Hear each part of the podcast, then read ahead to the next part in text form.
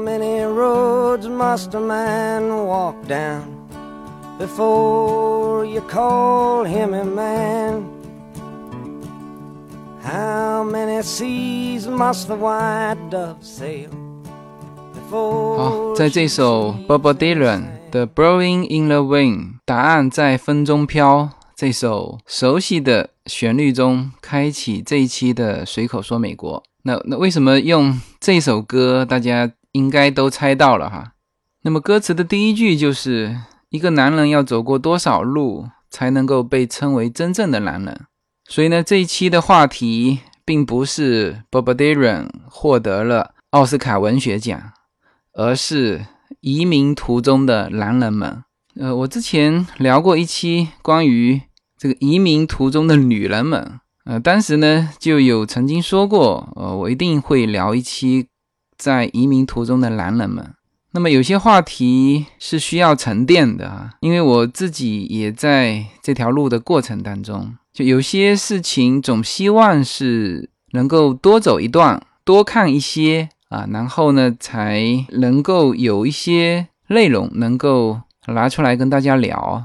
那么在刚刚过去的这个国庆长假，哈，这个我说的国庆是中国的国庆。那么我为什么说到中国的国庆呢？我不是一直在洛杉矶吗？啊，对了，因为听友们都出来了嘛。我这一次的国庆，其实从九月下旬一直到今天，就开始几乎以每天一个啊，甚至每天两个的速度，这个频率哈，在接待。从中国过来的听友们，当然他们绝大部分啊，呃，除了说想见一见我，那实际上都是带着问题来的。那么绝大部分呢，都在移民的途中啊，要么准备开始，要么已经在这个过程当中了。当然，他们觉得我先走了一步嘛，所以呢，就带着很多问题啊来和我交流。那其实我是非常愿意和大家出来聊天的哈。呃，因为我这个人也是属于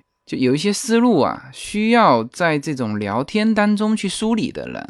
因为有的时候自己也不会去想嘛，然后呢，有别人问起来，那我在回答他的过程当中，其实自己呢也梳理了这个思路。当然，听友们基本上是举家过来，就是夫妻两个啊，甚至带着孩子。那么在这段时间内呢，我就接触了非常多的移民家庭啊。以及他们的一些问题，或者说一些迷茫吧。那当然，主要的他们的迷茫还是那个问题，这当然问法不一样嘛。有人问这个到美国来之后呢，会不会适应？那还有人就问出来之后做什么？那其实这两个问题啊，是还是一个问题，几乎每一个家庭都在问。那么关于这个问题，其实我在之前聊过一期了。那就是移民家庭最重要的问题：出国后做什么？那这一期呢，有很多听友说他专门把这一期收藏下来，呃，在自己觉得这个很迷茫的时候再放出来听一下。那我知道这其实也是这个在移民过程当中的这个当家人啊，主要是一个家庭的男主角啊，应该说思考最多的一个问题。因为我们这代人这一代的新移民，就整体的这个情况啊，就跟我们家都非常相像啊。当然，有些家庭比我们家年轻一点，比我年轻一点；有些人呢，稍微比我年纪要大一点，差不多都在三十五岁到四十五岁之间。那么这一代的家庭整体的情况是什么呢？第一呢，大部分的家庭。整体来说，在中国是中产偏上的家庭，就是在国内其实他们都过得很好了，有车有房啊，甚至有司机、有保姆、有公司。那么太太呢，有的就专心这个持家带孩子。那基本上这个家里的男主角呢，都承担着什么？承担着养家糊口嘛，这个这家庭的职责。啊，这是对内的啊。那对外来说呢，其实他们都在社会中有一定的地位，在各行各业啊积累了一定的经验啊。然后呢，孩子呃，基本上这个就参差的很厉害哈。有的孩子还在肚子里，那有的孩子已经这个十六七岁了啊。这个跟这结婚的早与迟是有关系的哈。但基本上我见过的移民家庭啊，都就是男主角都在三十五岁到四十五岁之间。那么这其实跟我就非常有共同话题，所以我发觉大家在咨询我移民问题，好像呢只是我们交流的其中一部分啊，甚至更多的时间是在问我出来之后做什么，能不能适应啊这些话题。当然，问这个话题的大部分是男性。因为这个呢，是对于男性来说是直接面对的问题。那女性呢，主要还是这个持家嘛，照顾家人，叫相夫教子。这个呢，在在哪里都一样啊，在北京也是相夫教子，在在洛杉矶也是相夫教子。所以说，相对来说，就移民之后，这个女性呢，她会更快的能够适应，因为她主要还是生活嘛。所以呢，这个问题就集中体现在男性身上。那么他面临着。几个问题：第一，他出来之后啊，能不能适应这边的生活啊？第二呢，出来之后怎么样能够叫立足啊？我们这里面立足是有很多层含义哈。那么我所理解的每一个移民家庭的男性啊，其实从内心深处想的啊，我把它说出来哈，应该是移民之后呢，作为一个男性来说，如何能够过上原先在中国的这些生活。因为这部分人原先在中国啊，比如说我也是没有缺什么，有车有房有事业啊。那么物质上的东西呢，当然好解决了，是吧？你出来很快也会有车有房，但是你的事业在哪里？那大部分的人还是就是最初级的想法，就是说是生存啊，能够继续的把这个家养好。然后呢，再奢望一点，就是我能不能过上以前在国内的生活啊？大部分的人好像我还没听到说希望能够在美国啊，能够比国内啊更加突破自己，能够比国国内做到更好。好像我到目前为止还没有哪一个这个男性听友跟我就是有这么大的这个期许哈。所以呢，这期还是专门来聊一聊这个移民途中的这些男人们。这里面呢，其实在移民之前。这些移民家庭的男主角们啊，他们一定是接受到两方面的讯息。一方面呢，当然看到了美国的好山好水，看到了孩子的教育，看到了好的环境啊，这包括食品环境、自然环境。但是呢，另外一方面一定会接触到非常多的关于这种好山好水好寂寞啊，或者是出来之后就沦为那种体力劳动者。啊，做蓝领，那当然很多人都，呃，甚至都做好了啊。原来在国内做白领，那现在呢，到美国来做蓝领的准备。那当然，这里面我首先说，在美国做蓝领啊，不比在美国做白领收入低哈，社会地位也是一样的。我始终没有说歧视蓝领的这个这个态度哈，因为他们会经常接受到这种讯息。很多人原来在国内混得很好，然后到美国来之后呢。就是不知道做什么。啊，这个我身边也有投资移民过来的，最后实在闲着无聊去开 Uber 啊，或者呢就是去开个餐厅，然后日复一日过着很枯燥的生活，偶尔回国一趟，哎呀就 舒坦的不得了，然后逢人就说还是中国好。那当然我这里面首先说中国很好哈，我每一次回国也是觉得非常舒坦啊，这个中国很好，但是呢。这个大部分的人在中国舒坦一阵子，又回到美国嘛，是吧？你见过哪一位这个移民到美国的，说真正受不了回又回到国内的？呃，应该是没有啊，因为整个家庭已经出来了，老婆孩子都在美国，而且应该说老婆孩子的感受都很好。好了，这个时候他就陷入了这种迷茫啊，甚至有点恐惧。啊，一边是很坚定的这种移民信念，另外一边呢又是很坚定的这种迷茫与恐惧啊，所以呢，这基本上是围绕着这些话题来聊的。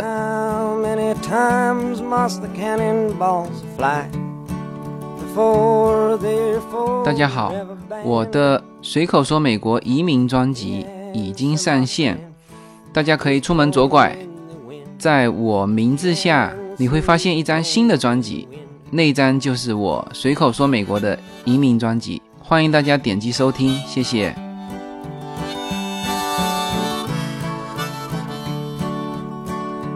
Yes, and how many years can a mountain exist?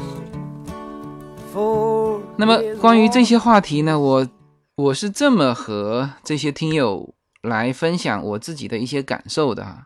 第一呢，我觉得现在的移民跟过去已经不同了，因为之前一说移民，好像就是把中国完全放弃，然后呢到美国来重新开始，是吧？以前的移民都是这样。那现在真实的情况其实已经不同了。我见过非常多的。投资移民过来的啊，他其实始终是两头跑，因为他之前的状态是什么？就是原来就在国内做生意嘛。那么他现在把老婆孩子放到美国，然后自己呢就继续做生意。中国的工厂一刻都不停的啊，当然有一些遥控就可以干活，那有一些呢要两头跑。那这个不是说我建议大家这样子，这个是。目前已经移出来的人，大部分情况下他可以这样子。那这个也是我想对这个新移民家庭的呃男性朋友来说的一点，就是不要放弃自己原来擅长的那块事情。你想一想哈，如果我们去走以前移民的这些路啊，以前移民什么路呢？就是在我上 PCC 的那个教案里面写的非常清楚。移民到美国来之后啊，第一步先去语言学校，然后什么呢？然后去学一门技能，然后呢就拿着这个技能去找工作，然后干他一段时间，考一个 license，然后呢用这个 license，呃，能够获得更好的收入啊，或者是自己再去开一个跟这个 license 有关的公司，或者是这个实体，那大部分是走这条路。那么，其实我觉得，对于新一批过来的这些投资移民来讲，两点哈。第一，你英文补的再好，你也比不过一个普通的美国人，是吧？你再肯干，也干不过墨西哥了。所以，这个不是我们的优势。我们的优势是什么？是现在全体美国人都很眼红的东西，我们怎么能把它放弃掉？我们的优势是什么？我们的优势是对中国市场的非常熟悉，是吧？大部分我跟我交流的这些朋友，我听听得出来嘛，他们都是在中国这一二十年的商场上面摸爬滚打过来的。每一个人在他自己的细分市场都是非常优秀的啊。这些人呢，有过什么？有过成功的经验，就是他有这份自信。我之前有说过嘛，这个一九四二里面那个地主说的。我曾经当过地主，就算我现在身无分文，我一段时间之后又可以当回一个地主。这其实是什么？是一种技能啊！这种一技之长不是像蓝领的那种一门手艺啊，它其实是一种在商场上面寻找机会的一种能力。就像犹太人啊，犹太人是天生的有那个技能啊，一代一代培养下来。还有什么呢？还有他们有过在这个商场上面挫折的这种经验教训啊，或者说有接受挫折的勇气，敢拼敢输敢赢。除了这一阵子，我其实现在在洛杉矶呢，几乎以前哈是两天接待一个听友，那过来跟我聊什么的都有。那我其实就是说，只要有时间，我都很希望跟大家去聊。所以哎，基本上他们会提前跟我预约嘛。那我就定在家门口的这个咖啡厅聊他一个小时，一个小时其实也就够了。所以我说我的听友当中确实是都是各行各业的精英。目前在我的听友里面，跟我直接接触的，我我算了一下哈，起码有五个上市公司的老总，投资界的精英啊，还有一些电商做得非常好的啊，还有这个连锁餐饮店的老板。他递给我一张名片，上面他开了六个连锁品牌，当然还有就是国内在某些细分的移民领域做得非常成功的，呃，算是业内翘楚，市场占有率居然占到全国的三分之一。所以我觉得这一帮人到美国来，再回头去做就以前的那种老移民走的路，我觉得不太合适了。老移民走什么路？就是你现在如果去。向老移民去征求意见，他一定还会告诉你，你去开 truck，去开餐厅，或者呢去考一个 license，去做会计师，去做会计师，就算是会计行业毕业的，你原来是个会计师，你到美国，你就算考过了 license，还是要从会计助理开始做起。所以呢，我觉得其实这些啊，不已经不适合这一代的投资移民的这些男主角了啊。当然，这里面也可能有女主角啊。那这期是男性话题嘛，我就先都说成是男主角。也就是说，这些应该不是大家想要做的事情，或者说，我觉得。太可惜了嘛！啊，你去开 truck 是能赚钱，但是呢，就很多开 truck 的，开一阵子啊，非常拼命的干，开一阵子身体都会受损伤，这个腰椎呀什么的，到到年老之后，这些都会暴露出来。那我个人觉得，也不要去开餐厅啊。当当当然，就是像我那位说开了六个连连锁品牌餐厅的呃那个朋友。他们是夫妻两个嘛？那他吃完洛杉矶的这个餐厅，然后就提了很多意见啊。他们觉得可以把中国的那种新式的中餐搬到洛杉矶来。那我觉得这个事情是可以去尝试的。但是呢，这里面也要注意：第一，美国的人工贵嘛；美另外，美国的人工可不像中国的员工那么好管理。因为我之前有一个听友在在洛杉矶这边一个很知名的国内的。火锅连锁啊啊，里面做高管，那么他就说了，他说，洛杉矶的员工好像就不像国内的员工那种可以把他洗脑洗成那种非常有主人翁意识啊，就把公司当成家那种。他说这边的员工都做不到，肯定做不到嘛。这个以后我会聊到美国的商业环境里面，这个美国的人员这一块。和国内还是有很大不同的哈，那么他们可以去尝试一下这种中国式的新式餐厅啊，这个可以去尝试一下，只是这一点说要注意。那么另外，你如果抱着原来的思路啊，就是盘一家餐厅，哪怕他生意不错啊，这这里面我就不说生意不好的了，这个很多的人到这边来盘餐厅，因为不了解这边的情况。盘下来也很卖力的做，但是都不赚钱啊！我说就算是赚钱，但是你会失去什么呢？你会失去你这一生的自由。这个说的有点有点严重哈，但事实上就是这样子。在美国开餐厅当餐厅老板和在中国是不一样的。中国有的时候你可以请人管，在美国如果你请人管，那么你其实你要分掉一半的利润给出去，给这个。管理者也好，给下面的团队也好，所以在美国这种中小餐厅，基本上都是老板三百六十五天在店里，绝大部分哈，我说的是一种大概率的情况，就是老板全部都得在店里。所以呢，我觉得这个餐厅啊，你除非有特别好的想法啊，或者说你原来在国内就是擅长干餐厅的，那这可以；否则你想以这个餐厅作为你在美国。谋生立足啊，或者说把它当成自己的事业啊，那我觉得你一定要考虑你的自由，就自由的成本是可以赚到钱，但是呢，你有可能完全没有自由，你甚至还不如在餐厅打工的一个员工，因为他有自由啊，他可以有各种假期，但是老板没有，所以呢，我觉得这些啊都不是这一批的新移民过来的谋生之道。那好，作为这一期的主题，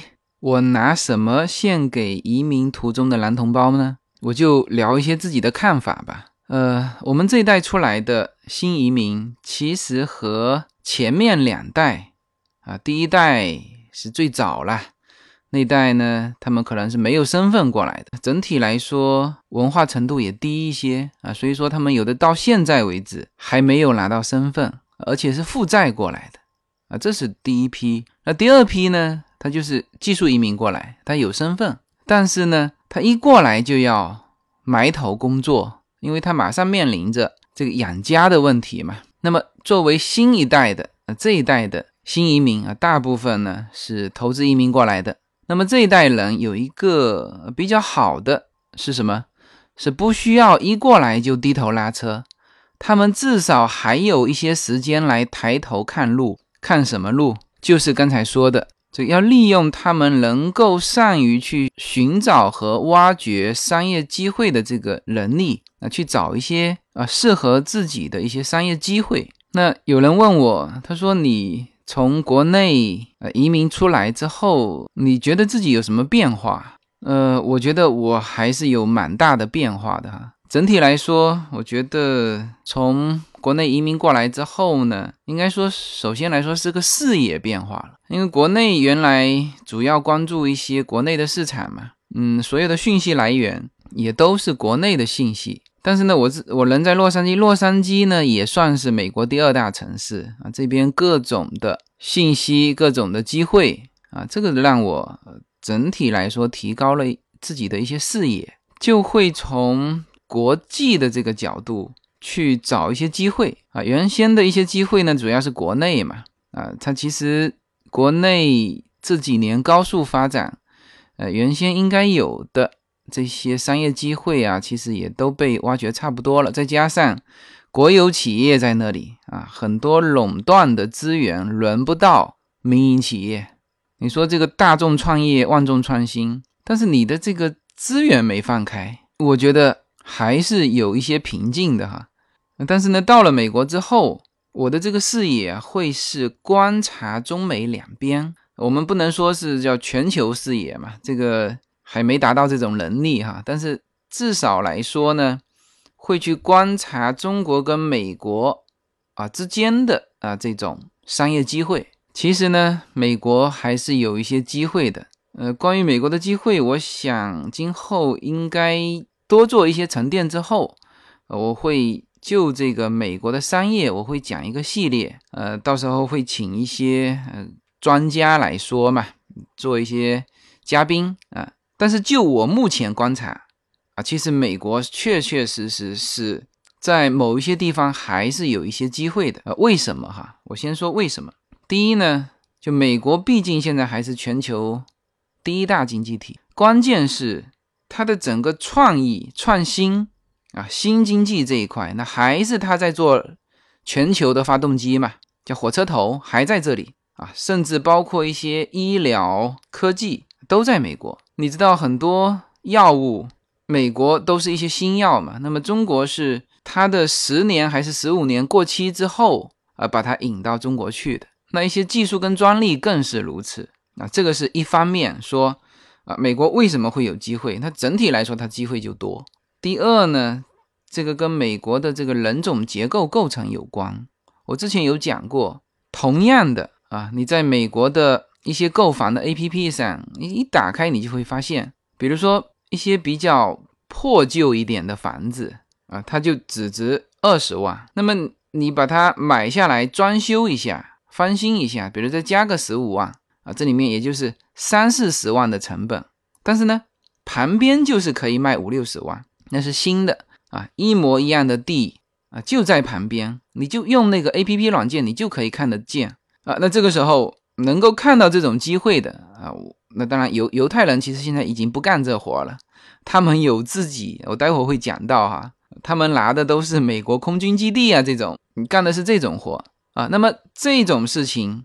那中国人看见，那他就会动这个脑筋嘛啊！但是呢，很多的啊其他的民族的，比如说墨西哥人、黑人，啊，他就算看到了，他也没有半点反应。呃，所以说整个美国的这个呃多民族的这个生态还是不错的啊，不像说呃中国，中国其实每一个人他其实都会有这种眼光和生意头脑，但是在美国，它毕竟是多民族混居嘛。那其他的民族，人家的追求不在这里，是吧？人家的追求有可能是音乐，有可能就是这种闲散的生活，是吧？所以说，我说这个是一个生态，相对于来说，呃，这种多民族的生态，其实要比单一民族的那种生态，在于机会上可能会更多元一点啊。这个是我觉得啊，我看到的整体整个美国还是啊会有一些机会。让大家要去要去观察啊，要去深入的去去研究进去啊，从而能够发现一些商业的这种商业机会。没有什么能够阻挡你对自由的向往。人生是一趟旅途，精彩的是沿途的风景。大家好，我是无限自由，非常高兴能够通过随口说美国这个节目来认识大家。我每周都会在洛杉矶为大家录制一期随口说美国。现在大家除了可以听到我的音频节目之外呢，还可以登录我的微信公众号。我公众号的名称是 L 一二零一零零一一五无限空间。这是一个新移民家庭分享美国生活的点点滴滴的一个个人空间。同时，为了更好的与大家互动。我还开通了与随口说美国同名的新浪微博。移动互联网的神奇之处呢，就是可以把同类的人拉得很近，天涯若比邻，世界地球村。让我们享受这个自由连接的世界吧。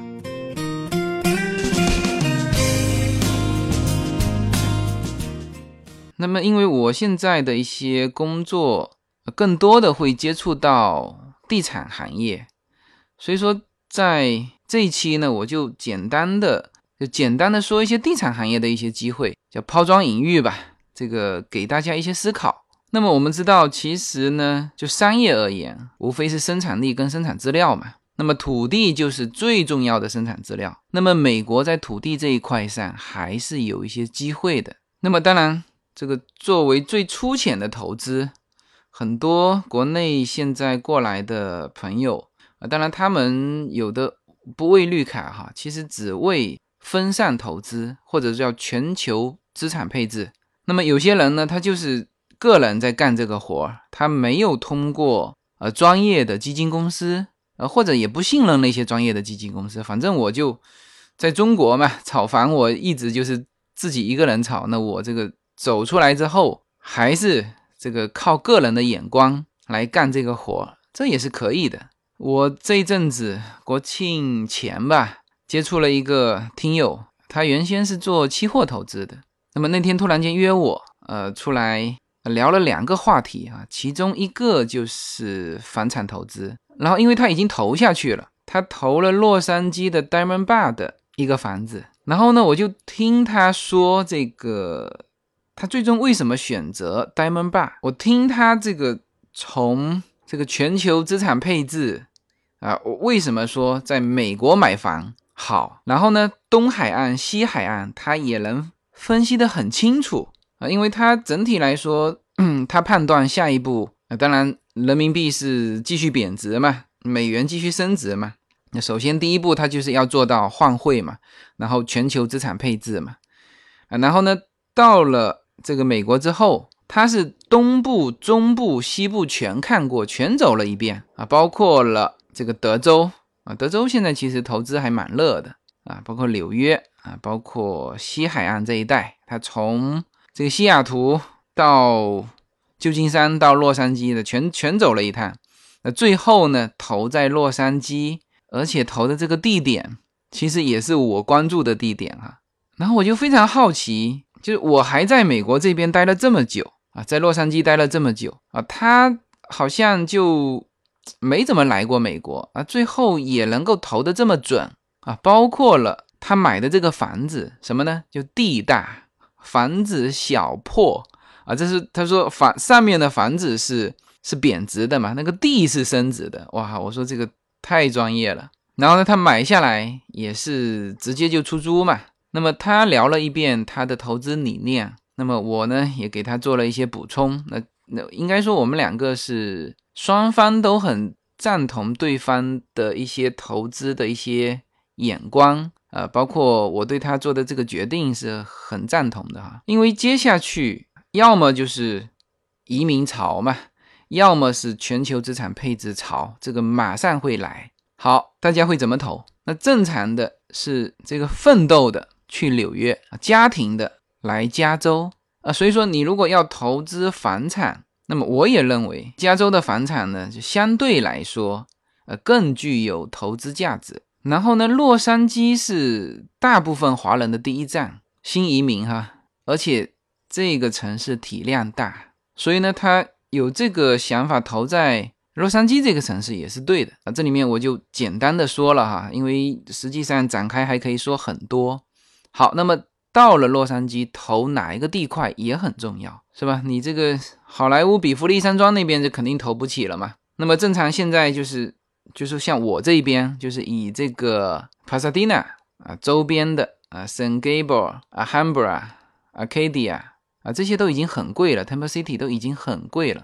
那么他也没选择。那么像这个 Irvine 啊，Newport 的已经也都被炒起来了，他也没选择。然后他选择了 Diamond Bar 啊，Diamond Bar 正好其实呢是蛮适合投资的。也就是说，它它的位置位于中心，然后呢又是学区啊。其实当然除了 Diamond Bar 这附近还有这个 Diamond Bar 呀，Chino Hill 啊，Yuba Linda 啊这几个啊又是学区。位置呢又居中，什么叫居中呢？它就是尔湾的这个华人中心的中间，它靠在这罗兰港啊这边。然后呢，房价还好啊。当然，像 Uber Linda 这种已经起来了，但是呢，是 Diamond Bar 和 Chino Hill 还在起来的过程当中。所以这家伙投的非常准。那这个是属于就是个人的呃最最基础的机会嘛，投资机会嘛。你换完汇过来，呃，至少保持美金的增值，是吧？那其实呢，你去在全美，你如果走一遍，你去观察，还有很多这种地产机会。我一个朋友刚刚从就是休斯顿回来，他就跟我讲，他给我照片看嘛，他说：“你看，这里有三栋房子，每一栋有八个单元，每个单元有两个房间，现在是带租金多少呢？一个房间是七百美金。”就是都有人租，算了一下，一年的租金就有多少？接近四十万美金哦。然后呢，现在这三栋楼的主人要卖，你知道，猜猜看多少钱就可以拿下来？一百一十万，也就是说三年几乎可以回本啊。当然，这种商业机会你自己要去判断了，它一定带着一些其他的条件啊。那我所知道的是，你不能分开卖，你就必须什么呢？三栋一起卖。一起买一起卖，它是唯一产权，也就是说你买下来它之后呢，呃，你要么整体卖，要么就是出租。但是就是这个租金和这个房价本身，这个太有诱惑力了。无论它带有其他的什么条件，都值得我们去好好的去去分析一下。好，那这个是就是我所看到的这个就是个人就能做的这种投资机会。那么除了房子之外呢？你还可以去看一些农场。那我有一个听友，他就在什么？就在 L A 和旧金山之间买了几个农场。他的那个农场是是生产这个大杏仁的，就是他说全美国也只有这个地方产，你把它移到其他地方去，他不产这个，就那一片。然后他就出手买了一个农场。那当然，他选择的这个农场也不错哈。什么呢？就带两个东西，第一带管理团队，第二带这个农产品的回购合同，什么呢？他就是说每年他生产出来已经跟人家签了合同了啊，可能合同像这种都是长期的合同，一签都是多少年的，那他就很省心嘛，买下来他就是享受这个收益，当然收益也不高啊，但是呢，他这个他说叫做子子孙孙可以受益下去啊，这这也是个机会啊啊，那这些都是。就是新移民过来，呃，直接可以操作的一些事情啊，一些机会。那么我现在因为这个工作关系嘛，这个我还可以其实看到有一些现在呢再进一步的这种跟土地相关的这种商业机会。那当然这里面就得需要一定的资源和圈子了啊。比如说有一个台湾的律师，那他在这边很久了，他自己是。做律师的，但是呢，他很喜欢爬山，然后呢，就对什么，就对矿物质很感兴趣。他喜欢研究这些矿产，然后就干嘛呢？就专门去找一些金矿。其实，在美国蛮多金矿的。原来这个加州就旧金山嘛，就是这个金矿。那么有一些金矿呢，还没有被开发，就是有一些大致探明一下有多少储量，就这样放那里了。哎，那他有这个兴趣，嗯，然后就。搞了一些专业团队，就是就继续的把这个矿产的储量啊再勘察清楚啊，因为这个事情你有用心去做，和他原来的那种状态就不一样嘛。那么被他发现了一些这个储量还比较大的金矿矿山，然后呢，他就把它买下来。那你你知道这个开发矿山其实是蛮麻烦的，因为美国对于这个地质的这种保护，你开完要又要回填啊什么。他呢自己也不开发，他做了一件事情，他直接倒手卖给中国的上市公司。他就干这个事，然后就在全美去探查这种矿山，而且只探查金矿，探查完就卖给中国的上市公司。而且他自己是律师嘛，那他做这种这个手续上的事情，他就本身就做得很清楚。所以呢，这个是我看到的这位台湾的律师，他现在在做的这个事情。然后这位台湾的律师呢，还。很有想法，那年龄也蛮大的，但是确实还很有想法。他目前还在收购学校，而且也也不贵，他已经收了两个学校了。然后呢，他有一系列的商业想法，这个以后我们找机会再展开。那这个就到这个层面，就是就不是一个新移民能做到的啦。你必须在这边一段时间，才能够摸索到这种资源。那我当然看到的最有生意眼光的。那还是犹太人，我就看过一家犹太人的公司啊，他们是怎么做呢？他们号称自己就是捡垃圾的，什么呢？就是有一些荒废的，就美国的一些军事基地啊，或者是宇航局的这种基地啊，他有这种圈子啊，有这种能够得到这种讯息，那他以非常低的价格去收这些啊，甚至是什么，甚至是通用汽车废旧的这种厂房。之前不是经济危机的时候，汽车业受到非常大的打击嘛？他去收这种汽车废旧的厂房，然后呢，先囤在那里。那么当时他收这个通用汽车这个厂房，我知道价格哈啊非常低的。囤了一阵子之后，他把它卖给谁呢？卖给福耀玻璃啊。那现在这个项目已经成为就中美。的这种这个投资领域的第七大投资，好像就是还蛮知名的、蛮出名的。那么我刚才看了中国驻纽约总领馆的一篇文章，他就提到了这个厂房。现在这个厂房呢，已经成为世界上最大的单体汽车玻璃生产厂。那福耀玻璃在这一块确实是做的很大了哈。现在你看看这里面提到这个项目，福耀玻璃总共。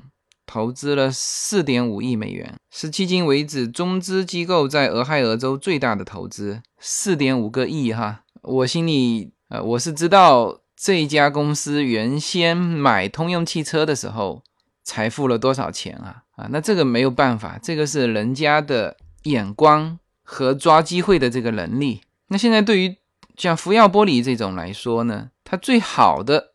办法就是直接去买美国这边现有的厂房，就他如果去盖，那可能花的代价要更多，而且时间上来不及。那么这就是我起了个头吧，就是先是从这个地产的这个角度去看美国现在的一些商业机会，那么用这个东西呢，来献给在。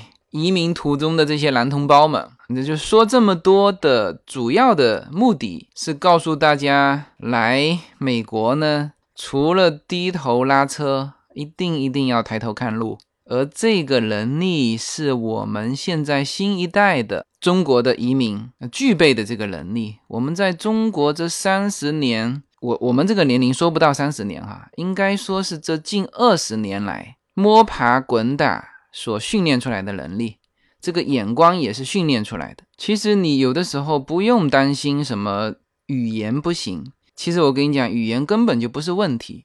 有些业务呢，老美是自带翻译跟我们谈的哈。当然你要摸进这个圈子，或者说你要展现出你的资源。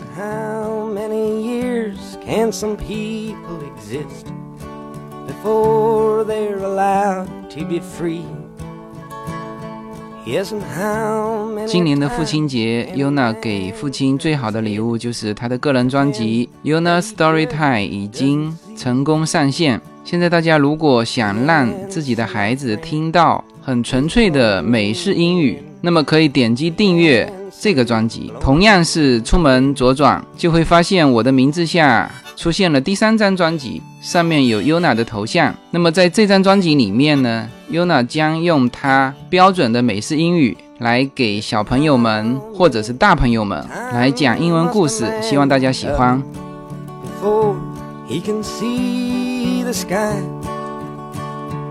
Yes, and how many ears must one man have before?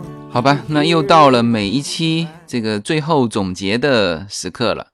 那往往有人说很喜欢听我最后的这个感慨和发挥的这么一小段哈。那么作为这一期啊献给移民中的男同胞们的节目呢，其实这一期呢我还不是说想教大家具体的呃该怎么做。因为这个因人而异嘛，我其实面对每一个来跟我聊天的新移民家庭，呃的这个男同胞哈，因为主要是还是男同胞，我都跟他们讲，我说这个东西因人而异，但是呢，我只能告诉你啊，别人曾经怎么做，或者说这样做也是有可能的，呃，那你呢，打开自己的一些思路啊，叫开脑洞嘛。因为现在这个时代啊，确实是不同了。那现在叫什么时代？叫移动互联网的时代，全球化的时代啊。包括现在说的移民啊，已经不是说啊要放弃家乡，这个到美国开创新生活。那现在的工作也不是说固定在一个城市的工作。你你原来在国内的时候，哪一个人是固定在一个小区域的工作？只是说你活动的范围越来越大而已。就像很多从深圳过来的朋友。呃，他就这样跟我讲，他说我们是从各自的家乡来到深圳的，那深圳的全部是移民啊，就是他们自己认为自己叫深圳的新移民嘛。那么好了，他们再从深圳再迈一步，走到美国或者是走到全球各地，也是一样的。他们自己都讲，没有什么差别啊，没有什么差别，反正从家乡到深圳也是这么一步一步走来的嘛，从一无所有到现在在深圳。有自己的事业啊，有自己认可的成绩，是吧？当然，这里面呢，就是每一代人都有自己的生存之道和机会。这个时代是不同的，这个环境呢也在变化。那么，那么作为你这个时代的年轻人啊，这个我们还能做点事情嘛？还算年轻人，那我觉得应该要有更多的自己的思考，更多的自己的观察啊，更多能够去。整合自己的优势，就走一些新的路，呃，做一些这个新的事情。呃，我们自己本身的这个成长经历也是一样的呀。我们毕业的时候是吧？作为父母都希望我们进公务员嘛。那我始终是没进过公务员，我始终是在私营企业打拼啊，自己也创过业。就零四年的时候，我管理的公司就有两百多号人。那一直以来。这个我所在的公司都是这种规模的，但是它不是那种国营大企业。国营大企业反而我觉得思路上可能不会像民营企业会这么有这种开拓时候给你带来的机会。所以，我们我们做的事情，有的时候我们父母这一代呢，他第一也看不懂，第二呢就就说不可能，你这个事情很难做成。但是回头看这又怎么样？这都实现了嘛？那所以这个。就是我今天其实要说的，就给大家的一些启发。那么我常常说，我当时到就就是刚刚移民到美国来的时候啊，其实我也很迷茫的，就是根本也是不知道怎么过渡，怎么就是看不见五年后的自己了。但是呢，我的在美国的朋友就跟我讲，他说：“你放心吧，所有的人到美国来。”那那当然是几乎了，但是他是很肯定这么说嘛，说所有的人到美国来，五年之后你都会过上你自己在中国当时想过的生活啊。当然这个话我也是适用这特定的群体哈，因为呃我身边还是大部分人他在国内过得很好嘛，然后呢为了孩子移民，然后呢就很担心说自己的生活就质量就下降啊，就回不到原来了这个那么。那么舒服的一个生活，或者说是自己比较认可的那种生活，特别是对于男同胞来说哈。但是呢，他说你放心吧，五年之后你都会过上自己想要的那种生活。那我当时好像还在一期节目当中有说过，其实我做随口说美国整个的心路历程都在节目中呃，很多细心的人可以听得出来。有一阵子我自己也很很困惑，呃，就是说看不清方向嘛。当然，我那个时候也写了自己很喜欢的一篇文章，叫做《看不见的未来是最好的未来》啊，大家可以在我的公众号那边去搜这篇文章。其实我这个节目，我觉得吸引别人的地方应该是我是一个动态的。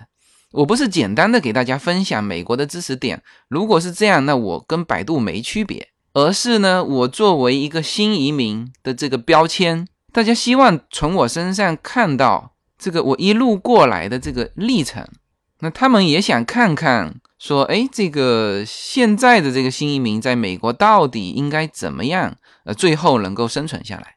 那应该说我的这个过渡还是比较快的，因为这个。跟人有关系，这个我经常说到说，呃，这个适应生活啊，这个那有些人他就是很喜欢这种新鲜感，新的环境能够去适应它啊。那像比如说我们家叶子就是这种人，是吧？到那种阿拉斯加那种地方啊，他兴奋的不得了，是吧？全是陌生的，他一点都不担心啊，甚至他表现的要比我更能适应，更强啊。所以说这个东西就是说。这个过渡的过程都会有，但是这个过渡的过程是跟人有关系。那我们家庭算是过渡的很快的啦，现在三年的这个时间呢，那基本上呃，我们算是过上了之前在国内过的生活。什么生活呢？就是叶子还是相夫教子嘛，把这个家庭的生活给安排的丰富多彩。那我呢，忙忙碌碌啊，有自己喜欢的一些事业。而且在这个工作上还算是能够不断的积累，形成自己的细分市场的一些优势。那么我昨天晚上和叶子在晚餐的时候，我还在这个自我解嘲嘛。我说：“哎，我说最近这个太忙了。我说原先以为说，呃，辞掉国内的一摊的事情，跑到美国来是希望休息的，叫远离江湖嘛。我都到洛杉矶来了，是吧？”但是呢，现在看来，这个我本身自己就是个江湖啊，无论到哪里都会过成我认为的那种江湖啊。当然，这个是这个事情很好哈，我我不是在否定我目前的这种生活，我很喜欢现在的生活。其实从内心深处呢，大家有的时候是有意识的，有的时候是无意识的，但是最终呢，你都会过上你自己创造的这种生活。当然，这里面呢，要敢于去想，敢于去做，那些叫做年轻时候吹过的牛，都慢慢在实现嘛。这就是你要去去敢想敢做了。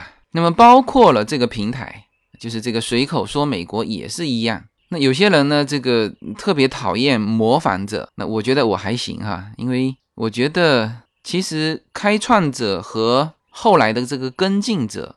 它其实是两种不同的物种，呃，所以创业的人呢，他有的时候这这一辈子都在创业，到了年纪好大了，他还在创业。那我不不是说创业者和跟进者这个创业者的高度就高哈，我不是这样说的哈，很多跟进者要比创业者有可能做的还要更好。这个世界啊是公平的，有些创业者呢，他就他不断的想做一些新的东西，他守成不了，就是守不住这个，或者说坚持不住吧，那这个是他的短板。但是呢，我说的是，其实开创一样事情的人，他所拥有的这个素质和别人本身就是不一样的。如果你是开创者，那么你根本不必担心别人模仿你，因为你的特性决定了你一直在奔跑，你是第一个在跑的。你又一直在奔跑，那我觉得别人应该是赶超不上你的。然后最后呢，回到男人这个这个字眼哈，男人最需要的是什么？其实我觉得男人最需要的是历练。人生嘛，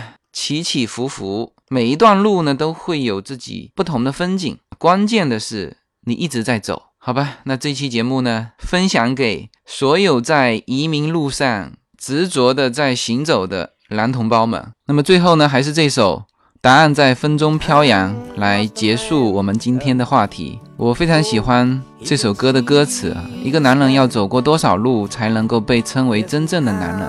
一只白鸽要飞过多少片大海才能在沙丘安眠？谢谢大家。